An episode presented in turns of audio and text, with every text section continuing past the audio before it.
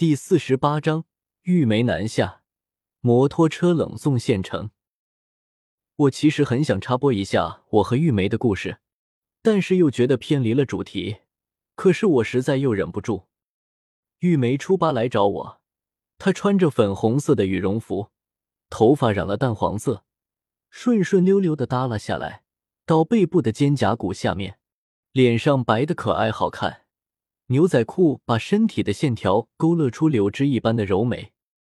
他对我说：“钟凯，我想今年去外面闯一闯。”我说：“好啊，趁着年轻，赶紧玩几把大的，以后结婚生子了，再就出不去了。”玉梅说：“你说的正是我想的。”我说：“你准备去哪里？”玉梅说：“还没有想好呢。”我说：“你不去市里那家饭店了？”他说没什么前途，又说你读大学的城市怎么样？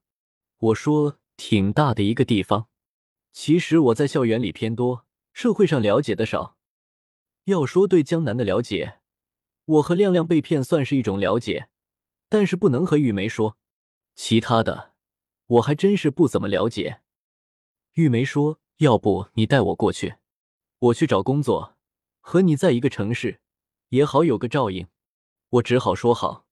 他十分开心，问我什么时候走。我说过了十五吧，大概十七左右，到时候再看。玉梅说：“那你提前通知我，我随时可以走。”我说好的。他唱着歌，小鸟一般回家去了。这新的一年，我自己、我周围、我们村里都发生了很多事情。首先说我自己吧。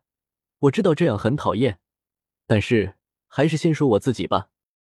正月十五出去玩了一天，到处看灯，看得心不在焉。因为我就要返校了，不但返校，还要和玉梅一起走呢。正月十六，我去了玉梅家，告诉她明天要出发。她说好，明天几点？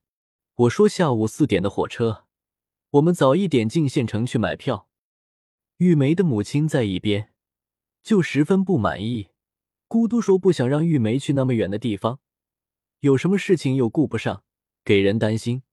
我说完就出了他家的门，墙外面还可以听见玉梅母亲的唠叨，说你净听钟凯的忽悠，去那么远的地方，到时候妈在家里啥都管不上你。玉梅说不是钟凯让我去的，是我自己要去的，去远一点好，免得你天天说我在家啥都不做。就知道吃喝睡觉，玉梅母亲就哭泣起来，说：“你长大了，管不了你了。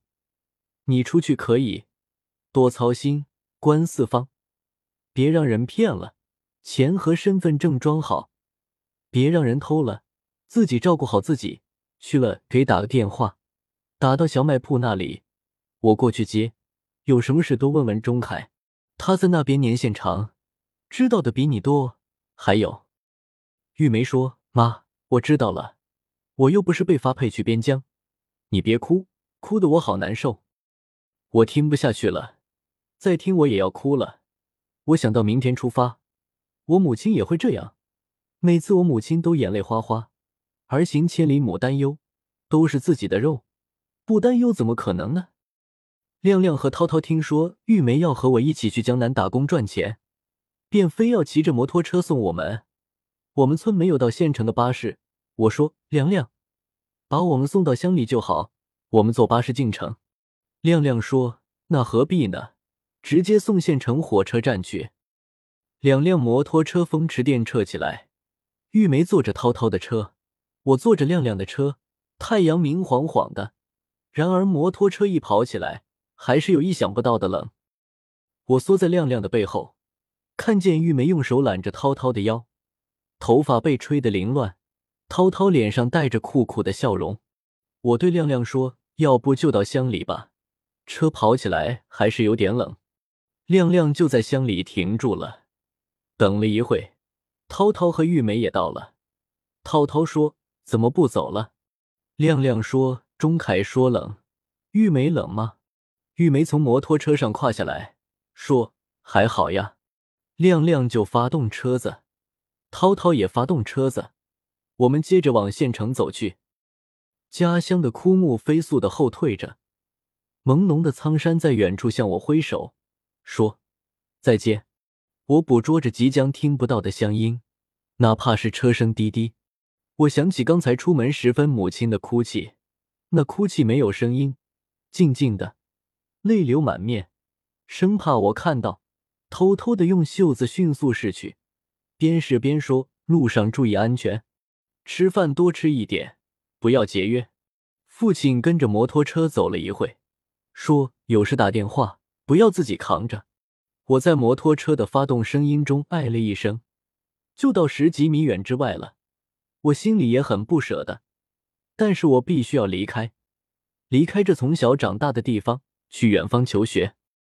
我木木的坐在亮亮车子后面，行李抱着，手抓着他的衣角，想起离开家人的画面，一粒泪珠不知道什么时候离开眼眶，顺着脸颊滑落到我的嘴角。